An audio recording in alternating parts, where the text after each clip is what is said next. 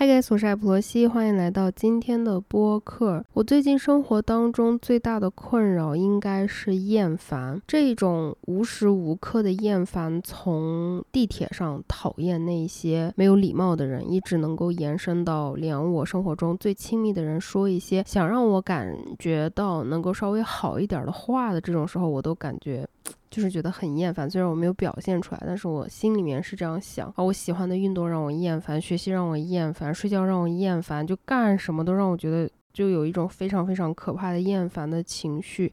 但是只有吃饭这件事情可以给我带来一点儿逃避的感觉，因为吃吃吃的时候我是真的不厌烦，不管是这种情绪性的这种暴食，还是说。呃，确实是吃到了好吃的，能够享受食物的这种情况。我觉得，当你陷入了这种非常反复的、一直在恶循环的情绪的时候，慢慢的就会陷入一个死胡同。然后呢，这个死胡同就会把你的生活拖拽到另外一个让你更加厌烦的模式。因为这样就导致我睡得多、吃得多，然后不爱跟别人交流，呃，不运动，事情也做不完，对吧？呃，然后因此就是变。变得非常的紧张，然后就更加更加的烦躁。我刚才形容的这一系列的感受，听着应该是比较窒息的，但我同时也非常的坚信，这些感受任何人，大部分的人吧，听着也应该是非常熟悉的，因为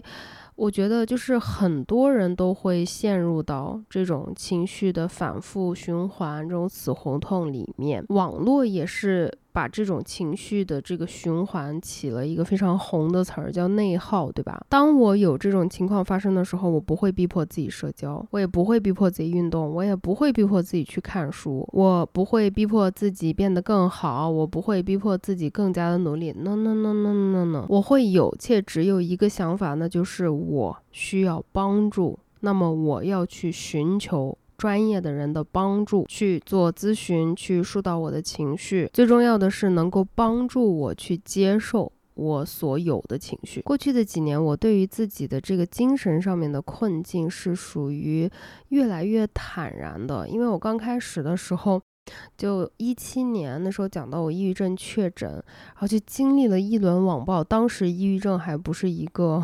流量密码哦，就经历了非常长时间的一一轮网暴以后，就更加的加重了我的那个病耻感。所以从那之后，我几乎是属于对于这个精神方面的一些挣扎只字不提了。但是后来我慢慢慢慢的就是自己的内心吧更加的强大了一些以后，我觉得我现在就是。是会多坦诚的说一说我自己的病，呃，我现在的感受是什么样，我能寻求的帮助是哪一些？唯一的目的，我觉得我就是想引起大家对于自己精神健康的一个关注，一定要去重视自己的心理健康卫生。那在我提及我自己情况的时候呢，会有很多人来问我说，呃，关于这个心理咨询的问题，我常常觉得没有一个合适的机会来跟大家分享，因为这个东西啊。真的简单的几句你说不清楚，你拍的太长了吧？视频真的没人看，所以我觉得是有一个非常让我庆幸的地方，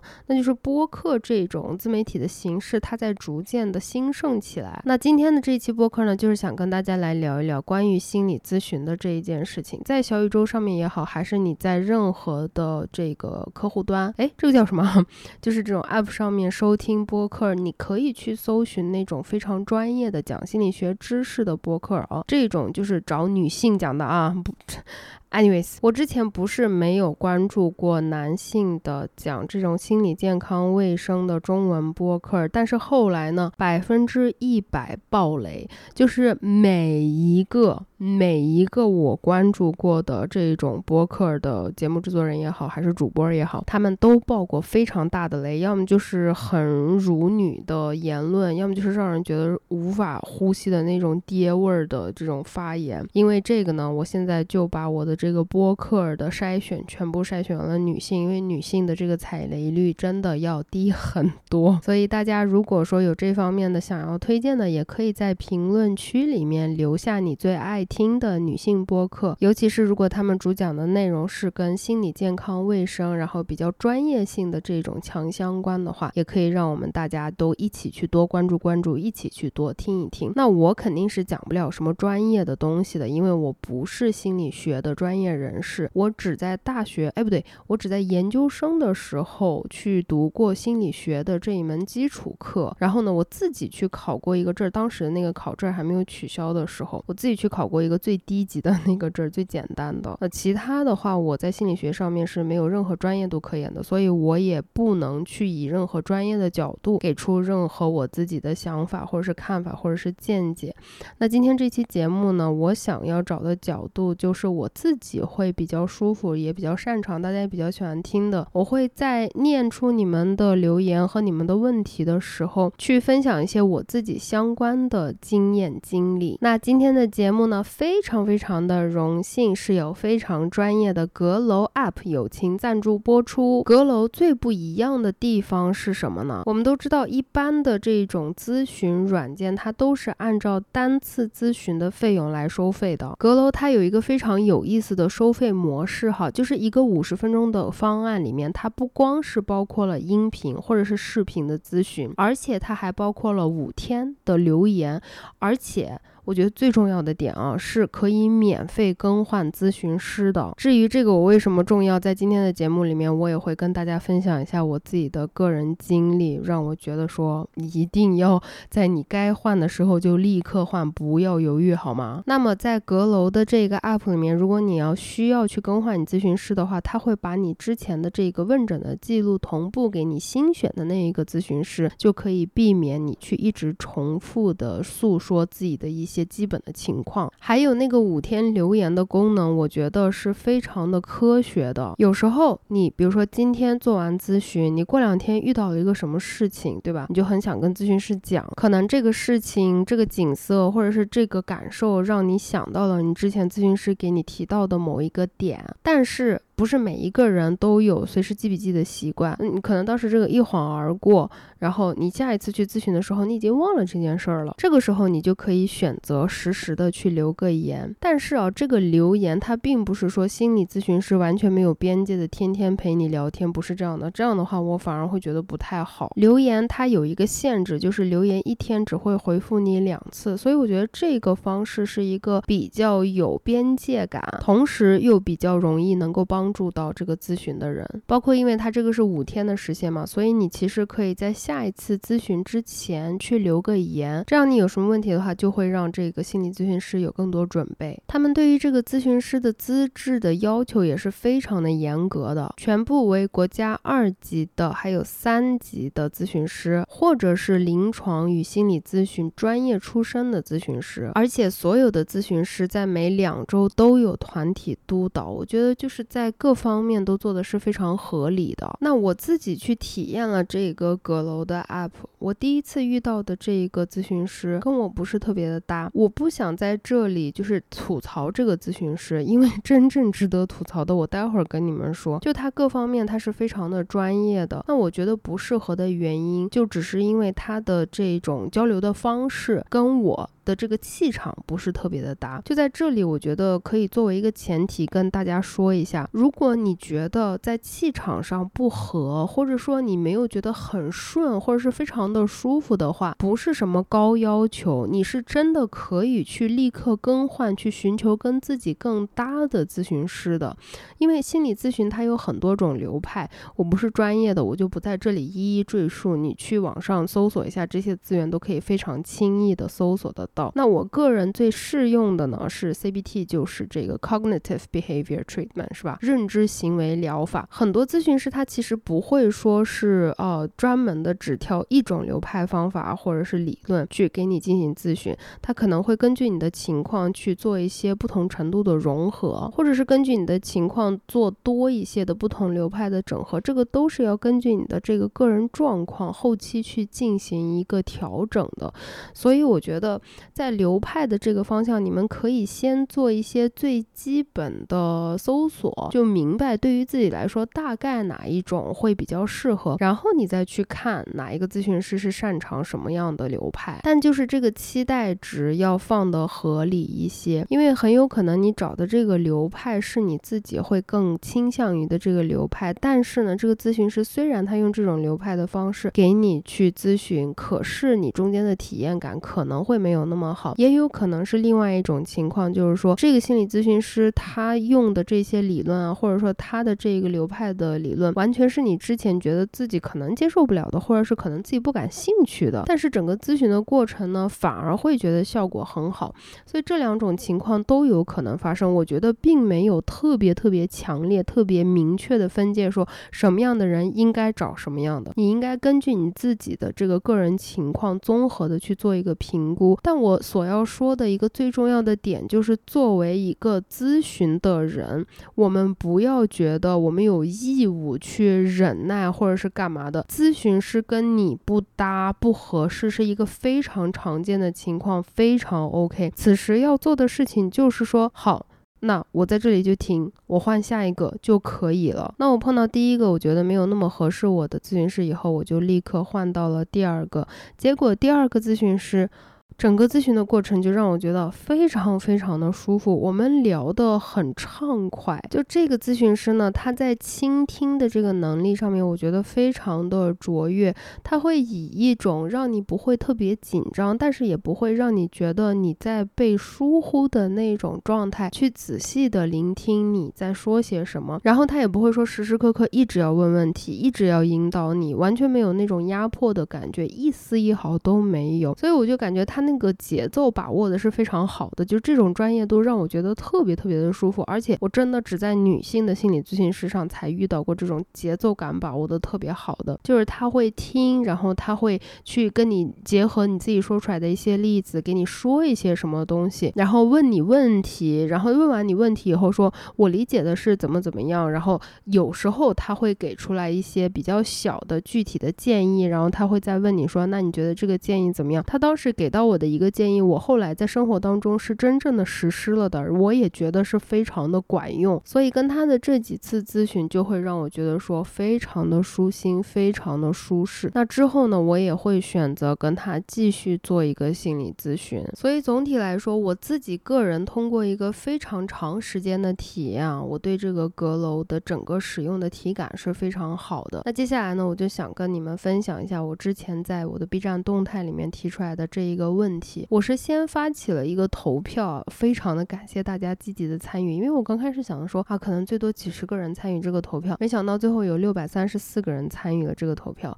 这个问题其实非常的简单，我问的就是你接受过心理咨询吗？大家选的最多的这个百分之四十一点三二的人都选的是接受过啊，有二百六十二票。然后呢，百分之二十的人说没有接受过，还有百分之二十一点二九的，也就是一百三十五票都说想尝试，但是太贵了。还有百分之十六点四的人，一百零四票啊，说想尝试，但是不知道去哪儿找。然后我觉得很有意思的是，零点九五的人，百分之零点九五有六个人啊，他们说绝对不会考虑心理咨询。我觉得这一个绝对不会考虑是有他们自己的原因的，就是我不会现在觉得说绝对不考虑心理咨询的人都是他们有问题，这种 mindset 就非常的 toxic 啊，就毒性很强，应该并不是。我觉得可能是他们有。有过非常不好的经验，或者说他们有一些对于现在有的这个现状的一些担忧等等。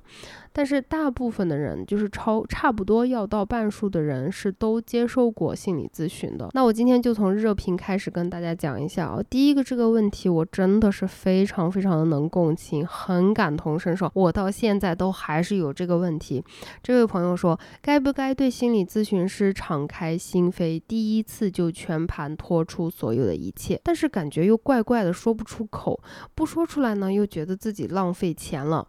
是不是每一个做过咨询的人几乎都有过这种挣扎和纠结？这种想法实在是太真实了。所以我觉得在做心理咨询之前，这个经济上面的预算，你是真的要有一个大概的估值。因为心理咨询的这一件事情呢，我做了几年了，我在线下也有咨询师，然后我在这种阁楼的 app 里面，我在网上约的这种五十分钟的，我也有这种咨询师。这几年的经验里面，告诉我的一件事情就是，咨询这个东西，它不会一次就给你一个解药，且它可能十次、二十次、三十次、五十次也不会给你一个具体的解药。想要非常的以这种故事观赏性来了解我说的这个意思具体是什么，我觉得真的很推荐一下你们去看那本书，我之前推荐过的，这书就叫做《也许你该找个人聊聊》。我觉得这个作家他本身就是一个心理咨询师，然后他以他自己做咨询和给别人做咨询的这个故事的角度啊，非常详尽的展示出了我刚才说的为什么心理咨询这件事情你不可能在短期之内，或者是在非常非常长的一段期限内找到一个解药。我觉得我对于心理咨询的理解就是会有一个更加专业的人，更加专业能够倾听你的人，让你去在一个安全的环境里面感受到完全的安全、完全的放松的这种情况下，尽情的去倾诉你自己感受到的一些可能是更多的负面的情绪。那么他们以他们自己的专业知识呢，去多做笔记，然后多做分析，然后给你引导，是说看到这个问题的根源是什么。如果说你一直厌烦，就我现在就在。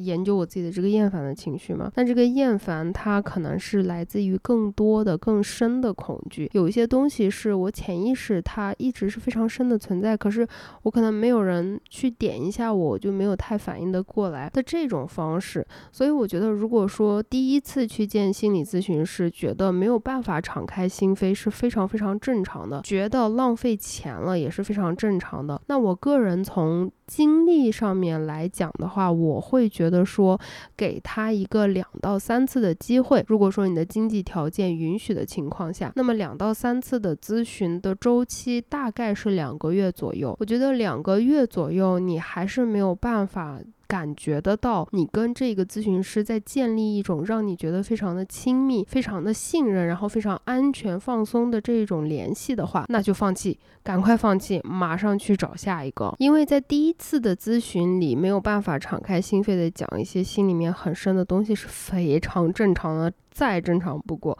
第二次也是相对来说正常的，但是到第三次，如果你仍然是这种毫无办法。坦白自己的一点点内心的东西的话，我觉得就是不合适了，要赶紧挪下一个。然后我们再看热评的第二个这个朋友啊，他的这个 我看的是真的很难受。他说大学的时候吧，大概是快要期末考的时候，觉得蛮痛苦的。就想要找学校的心理咨询老师去聊一聊，对心理咨询呢是没有羞耻感的，抱着想解决问题的心去的。时间大概还和疫情有重合，当时班级群里面有很多关于此类的咨询的宣传，然后打电话，学校办公室的电话拨了好几通才接，说的话我简直毕生难忘。说你目前这个状况紧急吗？因为现在要到考试周了，所以工作很紧急这一类的话。I mean，什么算紧急呢？如果马上我。我是站在楼顶要跳了，算紧急的话，那还真的没有那么紧急。然后就挂断了，因为我根本就被震撼到，没来得及说什么，就哦哦，那算了，就这样。以后班群推荐的所谓有一个软件里面的心理咨询，都是各学校的老师，意思是可以预约聊聊。实际上，基本我能约的老师日程全部是灰色的，根本没有可以操作的余地。或许可以解释，因为免费，所以没什么便利条件。但是失望的点在于，明明大四宣传，但是状况确实是让人恶心，真的是让我听了就觉得非常的不舒服。就我特别能够理解你的那种被恶心到的感觉，所以我觉得就是国内的心理咨询这一块，目前来讲啊。我觉得能够找到一个特别的合适的，并且在经济上比较划算的渠道是非常非常非常少，并且非常非常有限的。就在学校的这一方面呢，我觉得心理咨询呢，还是国内对于这个学生，不管是中小学生还也好，还是这种大学生也好，对于他们的这个心理状况的关心，真的没有那么的 serious。就像这个同学，他会说：“那我想咨询的话，对方会问你说紧急吗？”因为我觉得。这个的话就非常的劝退了。如果任何一个我们学校的心理咨询的这种地方跟我说你紧急吗？我掉头就走了。我也是会跟你的反应一样，我立刻就觉得很恶心。那我之前记得在上研究生的时候就能感觉到我们学校在心理咨询这一块，就是有我我有很多关系比较好的心理学专业的同学，那他们会去做很多 workshop，是给中小学生，就是国家会有中小学生的这些心理咨询的老师的这种。辅助他们去给中小学生去做很多，但是对于我们学校里面的研究生反而就没有，所以我当时对这一点就也还是觉得说，嗯，并不是说只有年纪更小一点的心理问题才会说更严重或者更需要帮助。任何年龄段的人都需要帮助，就这方面，希望还是以后的路上能够有一些更好的解答吧。因为不可能每一个人都能支付得起心理咨询的这一个费用的，对吧？尤其是在一二线城市，我觉得心理咨询动辄现在是差不多五六百块钱，这是最起码的价格。有一些专家类的咨询，我看到那个询价单好像是一千两百块钱，五十分钟左右，我就觉得说。呃，这个的话，如果说是需要一个星期或者两个星期做一次咨询，谁能支付得起呢？就这种价格真的有一点太昂贵了，就感觉是穷人啊，你心里有病，那你就忍着吧，就那种感觉，所以。让人觉得非常的不舒服，就这一点，我希望能够有生之年啊看到尽快的一些改善。然后下面一个同学他说，不管是学校里的还是三甲医院的，都是高高在上的姿态，让我很不舒服。这一个我真的有很多话要说。我们来回到刚才，我为什么说我在心理咨询的过程当中，最后还是会一定一定选择女咨询师，因为我觉得男咨询师，尤其是公立医院的心理科的男医师，他们的共情能力真的。非常的差，在这里跟你们分享一个真实的故事，那就是有一次我曾经去公立医院，那么在中国国内的这个心理方面的开药啊，目前我知道的，现在我不在了，但以前我还在上海的时候，这个模式是没有 psychiatrist 这一个职业的存在的，心理咨询师一般的心理咨询师他没有这个开药的。权限，所以说就让让我这种有精神疾病的人陷入一个很大的困境，是我要服的药，我得去医院三甲医院去开。那在三甲医院开药的过程中，会有一个简单的问诊的这样子过程，就跟门诊看病差不多。然后他是不会给你提供其他的咨询的，你要自己再去找相应的咨询师去。做这种咨询的工作，所以我就是定期要去医院找医生开药嘛。刚开始的时候就不会做太大的筛选，就是挂上谁的号就去了。然后碰到了一个男医生，他的办公室里面就那个诊室里面可能还有两个带的学生吧，应该是研究生或者是轮转的那一种学生。然后我在那边就真的快要难受的昏过去了。我在说我自己的情况，还有我的用药过程啊什么的时候，问诊的时候，他两个学生在旁边就一直叽叽喳喳、叽叽喳喳的。然后我当时也完全没有勇气去说。你能不能单独的来跟我聊？现在的话，我是绝对会这样去说的。但当时我的病耻感真的非常的严重，我就完全没法说。而且这一个男医生还说了很多让人觉得非常无解的话，就是我记得具体的记不清了，反正大概是那种攻击性非常强的，就说我有自杀倾向。那你想过你父母吗？就这种 Oh my God，Oh my God，为什么你可以做到一个三甲一线城市的三甲医院的诊室里面说出这样的话？就。真的非常的服额头，我觉得在医院里面现有的这些这个精神科的医生，大部分啊，我真的觉得我自己见过的，就是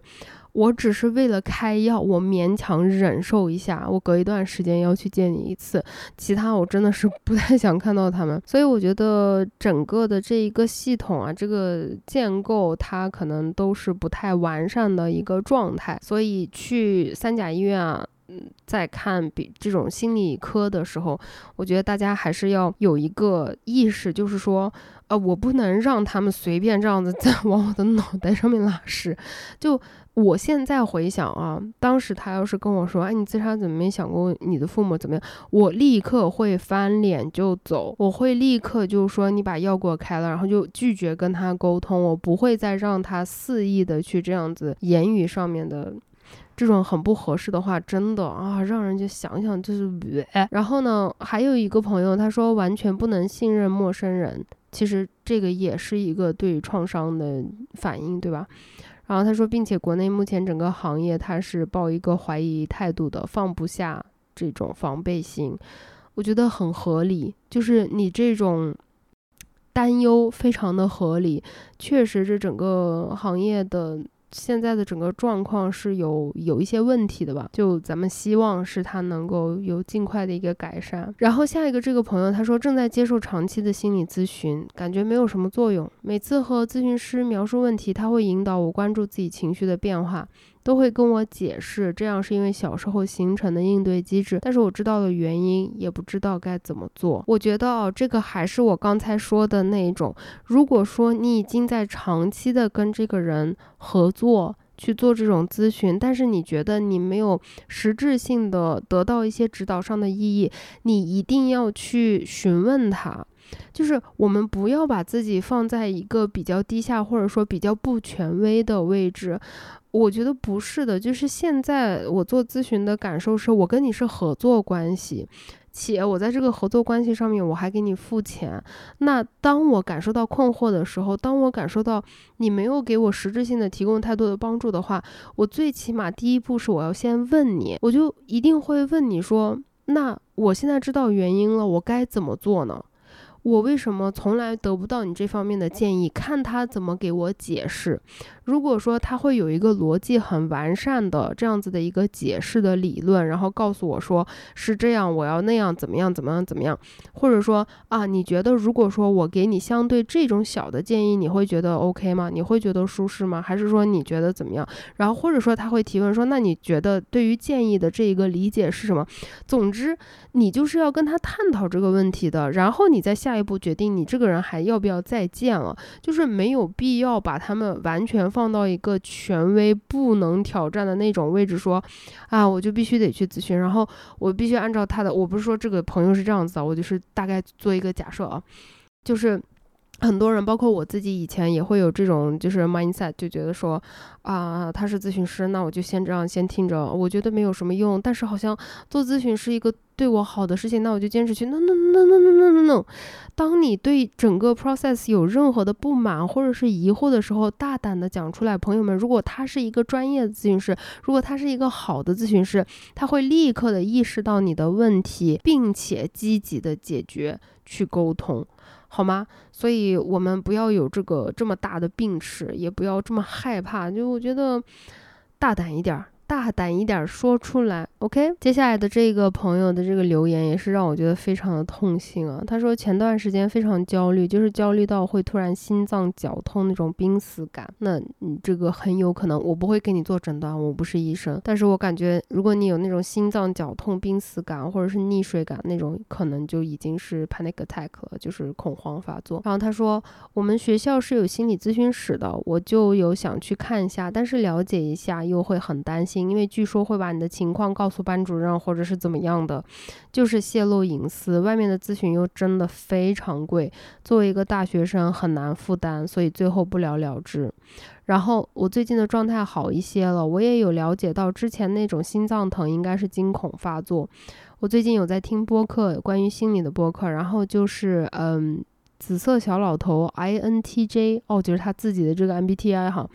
本身也很爱分析和反思自己，所以最近就在剖析自己的心理，找到我感到焦虑的原因，然后通过各种各样的知识开导自己。也会跟朋友交流自己的看法。我觉得跟人交流还是非常非常重要的。我不社交，但我非常爱跟朋友交流。我甚至会跟老师交流。也可能最近因为实在太忙了，事情太多了，我老给自己找事儿做，导致我特别忙，所以停下来焦虑的时间也变少了。然后他说，所以我觉得跟信任的人交流非常非常的重要。还有就是自己要有积极面对的态度。我就是焦虑加有毒关系毒害，变得非常自卑，然后更加的焦虑。但是我现在真的非常努力的去面对它。我承认我难过，我承认我可能很多事情做不好，但是这不会影响我变好的。说到这里，开始想掉眼泪了。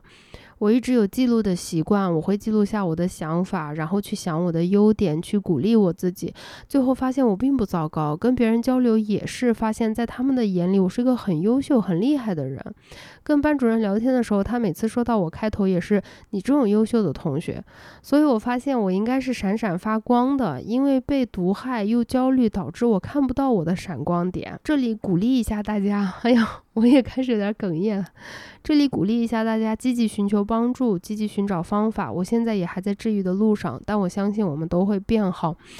啊，你的这一段发言，我基本上每一句都同意，每一句都同意。同学们听一下他说的话，我觉得是真的很有价值的。如果说你现在也是处于这一种状况，这种比较困难的境地。你没有办法支付其非常昂贵的这种咨询费用，但是你对于这种自我帮助有很大的渴望的话，交流啊，去寻找这些就心理播客也好啊，还是心理学的知识啊，去多多的疏导自己，包括他说的那个给自己找很多事情做，然后忙的导致没有什么时间焦虑的，都是非常非常有效的。我真的觉得你太厉害了，你太棒了，给你点一万个赞，你确实是一个闪闪发光的人。好，接下来的这个朋友呢，他说我去找过两个三甲医院的心理咨询，体感都非常的差，就再也没有找过心理咨询了。我刚说了什么？心理咨询，反正在三甲医院，我也是就没有碰到过说让我觉得说，呃，是一个 proper 时长的咨询和一个 proper 态度的咨询师，从来没有碰到过啊。然后大爆雷的全部都是男性咨询师，很多男心理医生和男咨询师讲的话，我简直就哦吓死。然后下一个这个朋友他说，选一个合适的咨询师太重要了。关于咨询师的选择，一个是看专业背景，第二个是看这人跟你合不合适。纯粹很主观的判断，就类似于气场合不合、有没有眼缘之类的。这个跟我说的确实非常的像啊，我很同意他的这种看法。然后资质方面呢，他给到了一些具体的建议。他说，国家的二三级心理咨询师考试在二零一八年那会儿，因为太水太乱就被取消了，所以目前国内没有国家级证书可考，大家都在拿以前的证书。但是中国心理学会注册系统的心理师和助理心理师证书，这个的入门门槛比较高，也比较严谨。选咨询师可以参考一下，看有没有这个，还可以参考学历背景。这点我非常的同意。我一般去选咨询师的时候，也会去找他的学历背景去参考，还有他自己就是从事的项目来看一下，咨询小时的累积、长城的培训经历，以及是否有定期参加稳定的督导。督导这一点很重要啊，我很同意，督导这一点非常的重要，因为督导是监督和培养咨询师的角色，同样会保密。督导以咨询师成长为主。不与来访者直接的接触，咨询师一般是自费参加督导的，有长期稳定的督导团督或者是个督，说明咨询师对自己的专业成长很重视，为此付出了时间和金钱，就像来访者一样。这部分说明咨询师对来访者也很负责。初次咨询的来访者可以在初次预约中问你的咨询师以上方面的问题，了解他的专业背景。有时候这些人的他的这个个人的简介会在网页上面显示。大家要知道，并不是每一个人都能一下就找到合适自己的咨询师。寻找合适的咨询师需要一定的过程，要付出金钱和时间。当然，有以上这些也不能百分之百就保证一定能起起效果和帮助到来访者，因为咨询是助人救助的过程。再好的咨询师也得能激起来来访者的主观能动性，才会达到长期稳定有效。的效果。反正咨询中有很多不可控的因素，以上提到的几个参考标准会降低伤害发生的可能性。这位朋友的留言也非常非常的有价值啊，我觉得可以参考的点非常的多，我也是几乎百分之一百认同他刚才说的所有的话。还有一个，我觉得就是需要看咨询师他过去的一些履历方面，包括你在咨询的过程中，也可以去问问他，就是他最近跟的一个项目是什么，他最近在。研究或者是自己在学学习的一个领域是什么？有些时候呢，你可能会碰到一些咨询师在正做正在做一些跟你想要去咨询的方向特别契合的项目，或者是他在参加某一个具体的培训，也会给你一个非常好的帮助这一种的。所以我觉得专业履历背景的话，就是需要自己去多花一点心思去找，然后去了解。但是还是要不停的再强调一遍，咨询师他只是一个咨询师，他不是一个不能挑战的权威。当你感受到不安全、不舒适、不自在、不爽、不舒服、气场不合的时候，坚决的离开。如果说他有一些更有伤害性的行为或者是语言，坚决的离开，坚决的投诉，还有就是那个主体能动性、主观能动性非常的重要，我也是很认同的。如果你自己不想帮自己的话，世界上最厉害的咨询师都帮不了你。我个人是经历过那个阶段的，就是我只是为了做一个样子去咨询，这个样子是做给我生活中知道我的这个情况的人看的。因为我觉得我好像就是想说，你们看到了吧？就是我在做咨询了，我已经尽我全部的努力，我在做这件事情了，那我做了就行了。但是我自己本身是不想改变的，我也不想去治愈自己，我也不想去让自己的心里更好受一点。我是沉迷于那个痛苦的感受，我沉迷于让我觉得悲痛的一切。不好的事情，因为它让我感觉到有一点那种生的渴望，它让我感觉到在那个痛苦里面，我是有一种掌控感的，因为痛苦是我熟悉的东西。那当我对它有非常非常熟悉的感觉的时候，我才会觉得没有那么失控，所以反而沉浸在这种痛苦里面，沉浸在这种无止无尽的负面情绪的不停的这种 spiral 的过程里面，我是会感到安全的。这个东西真的非常的重要，就。只有你自己想要变好，这个好不是那种普世意义上面的好。我真的现在很烦听到我要变得更好这句话。你不用变得更好，你已经很好了，我已经很好了。We're fine, we're good. Stop. 不要变得更好，我只是说的是那种好，是不想要继续一直用痛苦折磨自己，而是想要过得更舒心、更自在一点，就过得更符合自己内心的声音，成为自己的母亲，成为自己的女儿，不要把这些东西随随便便的这个权利。给让给别人。如果说你的母亲、你的父亲他不值得你去分享你生活中的快乐，他们也不值得你去分担他们生活中的痛苦，那就不值得。那你就做自己的母亲就可以了。我觉得这一点我现在完全没有任何羞耻感的会讲出来。然后我们也会很多时候看到的，要就你要关注你自己的 inner child。我甚至把我自己我小时候的自己纹到了自己的身上，在我的这边啊，就是我觉得当我。自己成为我自己的母亲，当我自己成为我自己的女儿之后，我真正的能看到我心里的那个小人了。我知道我自己要做什么了。因为大多数的时候，在成年的状况里面，你的一些创伤应激的反应，它之所以会让你那么难受，是因为把你带到了你最受伤的那一个情节当下的情节里。那这种情节可能是你的小幼儿时期，可能是你的中青年时期，就是更小的时候。所以说。当下的那几秒钟，或者是那几分钟，你可能就是完全回到了一个十二岁，然后非常的无助、非常可怜的一个小孩的那个状态，你被困到那个里面了。所以，当你能够真正的看到你的 inner child，你真正去关注他、你爱他的时候，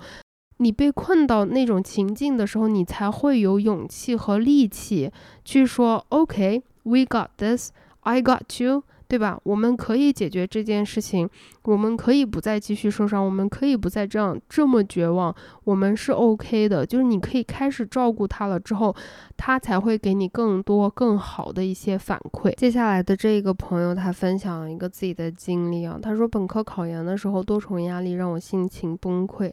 包括但不限于对前途的担忧、身材的焦虑，无奈之下寻求学校心理老师的咨询，是教过我们心理课的老师，收费三百一个。小时，哦，这个很贵啊。他说，不论对于当时的我还是现在的我来说，都是昂贵的费用。主要是那个咨询师烂的要命，非但没有缓解我的焦虑，还让我更难受了。因为整个过程中，他与我交流的时候，都是带着一种俯视的态度，并不亲和，也不会用平等的态度缓解我的问题，只是套用了心理学所谓的疗愈手段。从那之后，再大的焦虑都没有想过要去心理咨询了。你看到没？就是这种创伤型的。咨询啊，真的会让人产生阴影的。这种咨询师很多，我不知道你碰到的是怎么样，但是就我个人的个人经历而言啊，碰到过两三个这种非常非常可怕的咨询师，全是男的。然后下一个朋友他说的这一点，我觉得确实 很有聊的必要。他说想去做咨询，一方面是价格昂贵，但这个也能接受；另一方面就是担心对面医生的人品，担心在咨询过程中会越来越糟糕。我就想说，你的担心是有就有必要的，真的 valid。我不知道你需不需要我的 validation，但是我就是要 valid，就就非常有必要。然后呢，我觉得在心理咨询的过程当中，有很大的可能你会觉得怎么越来越糟了，怎么我的情绪越来越不好。我认为。在这种时候呢，你应该给你自己多一点点的耐心，再稍微给他一个机会，再看一看，就不会要理解。当然，就是那种很伤害人的，或者是很俯视呀，或者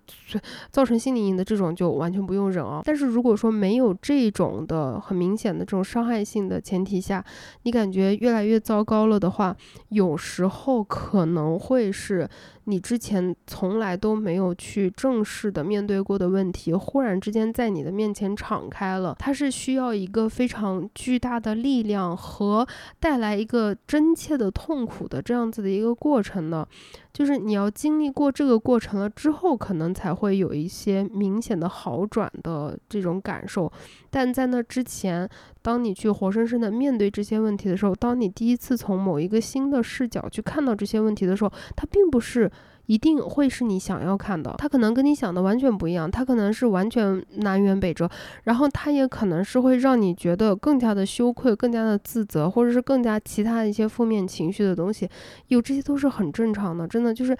再给他稍微多一点点的耐心和时间。那如果说，呃，过了一段时间，你仍然觉得嗯是越来越糟糕，那肯定是要停，那就说明现在这个咨询师他做的工作不好。然后下面这个同学他分享这个经历，我觉得也是特别的真实。他说，硕士阶段的时候，最后半年为了毕业论文焦头烂额，有很多次都感觉自己快要不过去了。可以一整天待在宿舍不想动，然后每天到晚上就焦虑到身体难受，几乎天天哭。好几次因为感觉自己一个人真的很难挺过去，就开始找校内的心理咨询师。第一次去谈话的老师感觉很温和，很耐心听我说话，也会给出一些他的经历和挺过来的经历。而且这个老师说话特别温柔，真的很感谢他。后面两次去找他的时候，跟他提到过，有几次已经站到走廊边上，看着下方，觉得跳下去我就解脱了，但是又有一些胆怯。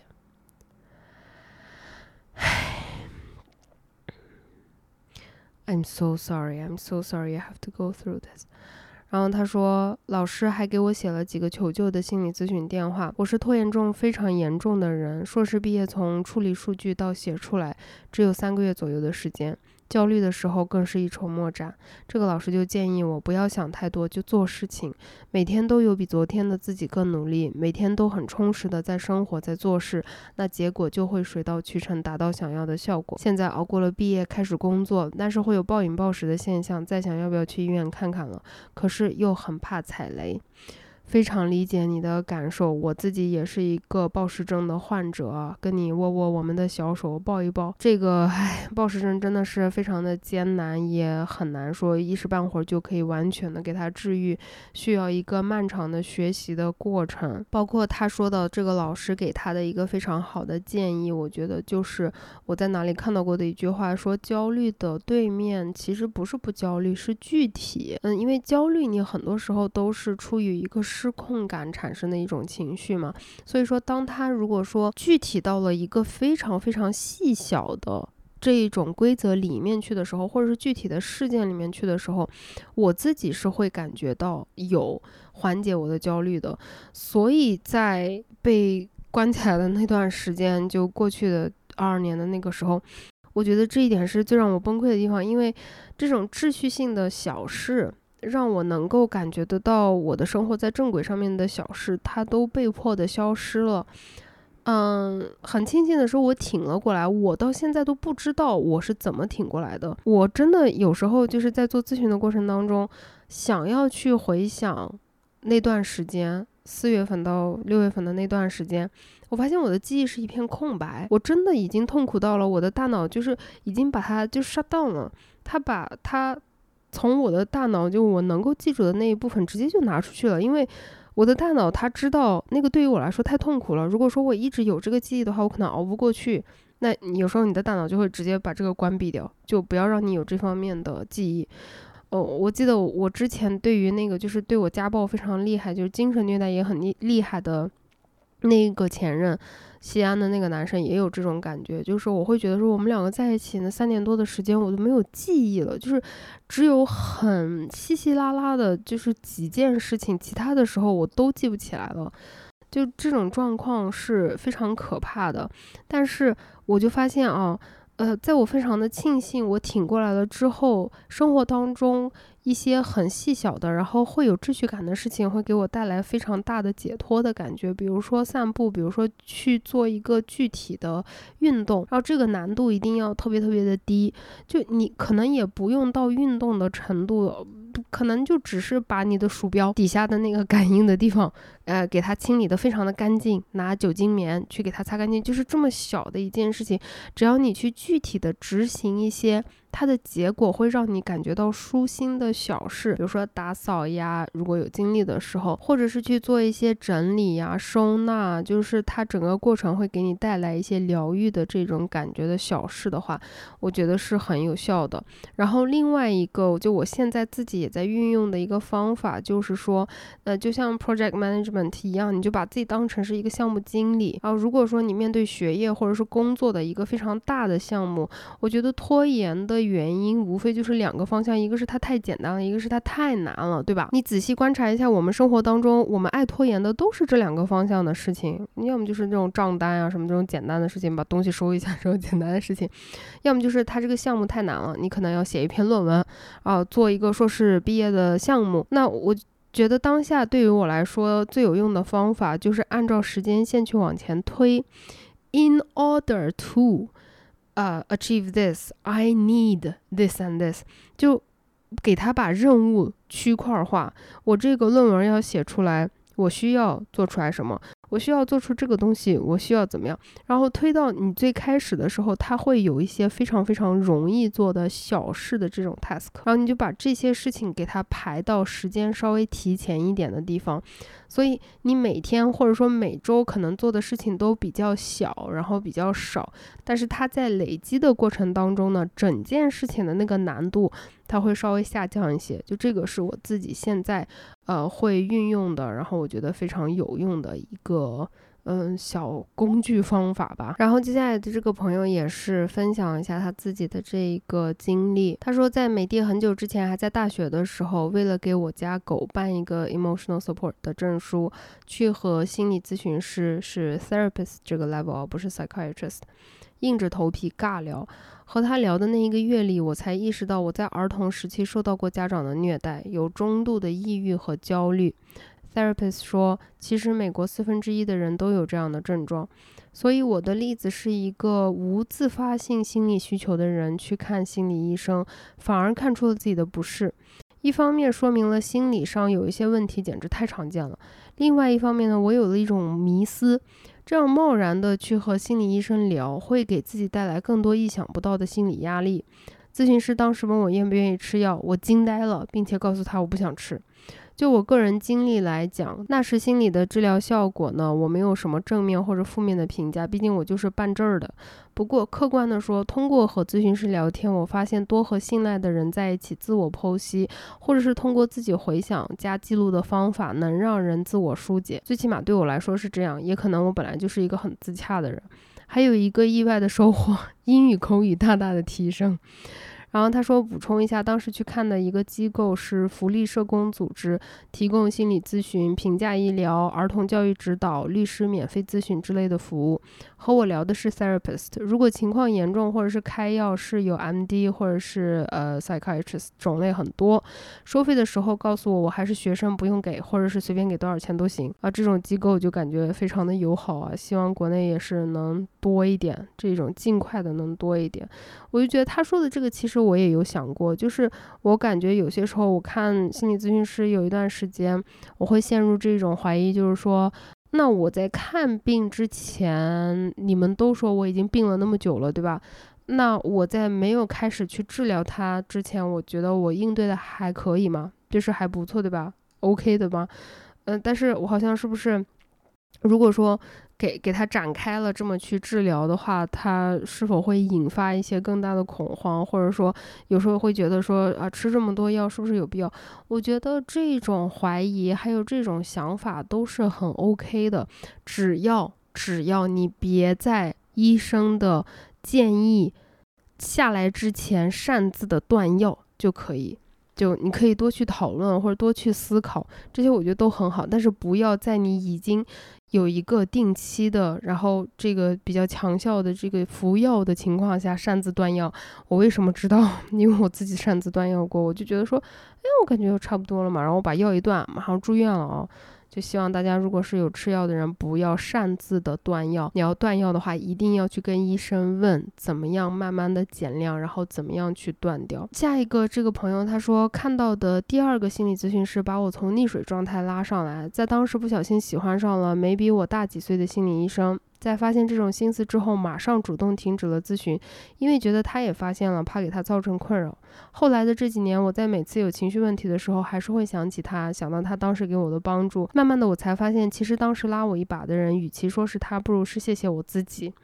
是我慢慢在引导他的引导下成为自己的后盾。虽然我们已经快五年没见了，但是直到现在，心里想到他，还是会想到当时喜欢他的美好。这个在心理学上是一个很常见的事情，就是爱上自己的咨询师是非常非常常见的，因为。你想想这些因素摆在那里，你跟他是定时 见面的，对吧？他对你的所有的东西都是给予足够多的关注的，他是会认真的聆听你所有的高兴不高兴，只要你想说的事情，他都会主动的聆听，然后他会具体的跟你一起去探讨，有时候会会给你给出建议，他。会就是表现出来的是 actually cares about you，他是真的在乎你的，他在乎你的身体、你的心理健康，他在乎你作为一个人的 well being。然后这个环境，你和他的关系又是一个非常安全的、非常舒适的，怎么会就是？就我觉得是陷入一种呃爱的感觉是非常非常正常的，尤其是在自己的童年或者是早期的生命当中，有过很多这方面创伤的人。当你遇到了这种比较稳定，然后比较安全的关系的时候，会有产生这种爱上对方的感觉，非常的 OK，非常的常见，也完全不用觉得羞耻。我觉得你自己处理的，我看起来是觉得很好。但是如果说有各位在做咨询的朋友有这方面的困扰的话，千万不要打击自己啊，千万不要觉得哦，我怎么能怎么能。很正常的，很正常，想一下都很正常哈。还有一个朋友，他说在国外一个人的时候，长期接受过线上的心理咨询，主要问题可能是对于自我不够认可以及思虑过多。三年里经历过两个咨询师，一个是国内进修出身，因为反馈不多而暂停咨询；另一个是定居海外的咨询师，比较理解我的背景。咨询前期我有嘱咐，我思维很发散，所以咨询时如果我说的天花乱坠，他会及时抓住话题，抓回话题。后续因为咨询师二胎。开放假而暂停咨询，同时我也回国了。回国以后发现找一个合适的心理咨询挺难的，找个理解我背景的，还有流派我相对认可的，或者是线上或者线下的这一种咨询，需要考虑的因素还挺多的。工作忙起来，花时间筛选咨询师也很耗精力。有在考虑等上一个咨询师放完他将近一年多的长假再联系他试试。我觉得这是一个很不错的。呃，想要思考的角度，嗯，我也是。现在我之前在上海的咨询师，我跟他咨询了很长一段时间。来新加坡了以后，我就是想要在本地去做线下的这种咨询嘛，因为我需要开药。呃，但是后来我就觉得说，在很多方面我跟他是更契合的，嗯，所以我现在也还是就又回头去找他，会时不时的做一些。呃，这种视频的咨询，我觉得是很 OK 的。然后接下来的这个朋友，他说做过一次，是一个阿姨，我一边哭一边胡言乱语，阿姨非常冷静的记录并且提问。结束前，她问我是否需要长期的咨询，囊中羞涩就没有再咨询了。奇怪的是，聊完那一次之后，心态有在慢慢的往好的方向发展。我觉得就是你这个情绪一定要有一个输出的通道，就每个人真的要有一个发泄的渠道。还有，嗯，就是这种缓解或者说培养你自己的攻击性的这一个渠道，不然的话，人得憋死，对吧？就是你心里面他一直这种 暗涌的东西，他总得往哪儿喷。嗯，我觉得就是去努力找一个这种喷涌的方向，也是非常的有帮助的。我我现在觉得这种喷涌的方向，攀岩还有游泳，哦，确实是很有帮助。但是就像我说的。有时候会遇到很死胡同的情况，就是我没有力气攀岩，我也没有力气游泳，那我就会选择在家放声大哭啊，然后做心理咨询，不停的去把我的这个心中的这种厌烦反复的去表达出来，这都是一个发泄的途径哈，就是。比较健康的，然后不会伤害他人的。然后我想跟大家分享一个，就是他的咨询体验非常棒的一个朋友。他说有过的几次咨询体验都非常棒。对我来说，咨询的过程更多的是引导我自身解决问题的过程。有时候答案早就在我心里，只是我没有发现。而咨询师就是让我发掘内心力量的那个人。当然，专业性方面不同的咨询师还是蛮大差距的，也会有各自相对擅长的课题。我大概接触过一些以后，A 类问题就会找。A 问题让我很舒服的那位老师，B 类问题就会找 B 问题让我很舒服的那位老师，而不是 A、B、C、D 很多问题都塞给一个老师解决。我想着这个或许是一个不错的方案，也可能是我喜欢和不同的人交流问题的感受。P.S. 无论如何，寻求心理咨询都是在解决问题的路上向前迈了一步。是的。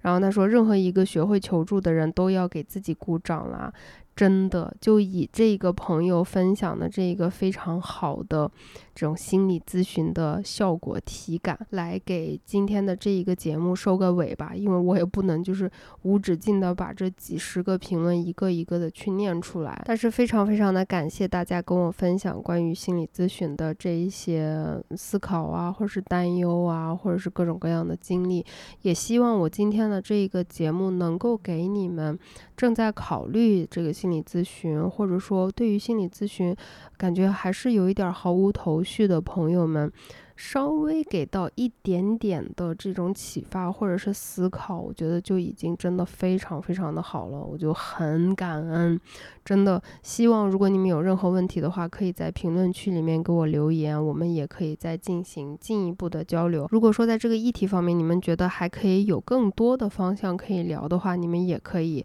在评论区或者是在 B 站给我留言，我都会看得到的。私信。呃，就不要发了啊！私信我现在，因为私信里面奇怪的人真的非常的多。为了我自己的心理精神健康啊，很少很少看私信，所以私信的话几率不太大。但是如果你评论留言的话，我是肯定能看到的。那在这个节目的结尾处就要送上优惠啦！我会在这个评论区随机的抽取三位听友，赠送这三位听友两百块钱的优惠券。这个是仅限双周方案使用的哈。领取方式就是下载注册这个 app 之后呢。在首页找到咨询师助理，报暗号老罗领取。另外呢，下载阁楼的 App，注册的时候使用我的播客专属邀请码老罗，就是这个老罗的拼音首字母就可以了，能够享受到五十块钱的优惠券。详细内容要记得看评论区和收 notes。那谢谢你们能够收听和收看今天的这一期播客的内容，希望能够给你们带来一丢丢的陪伴感。那我们下次播客再见了，拜拜，爱你们哟，么啊。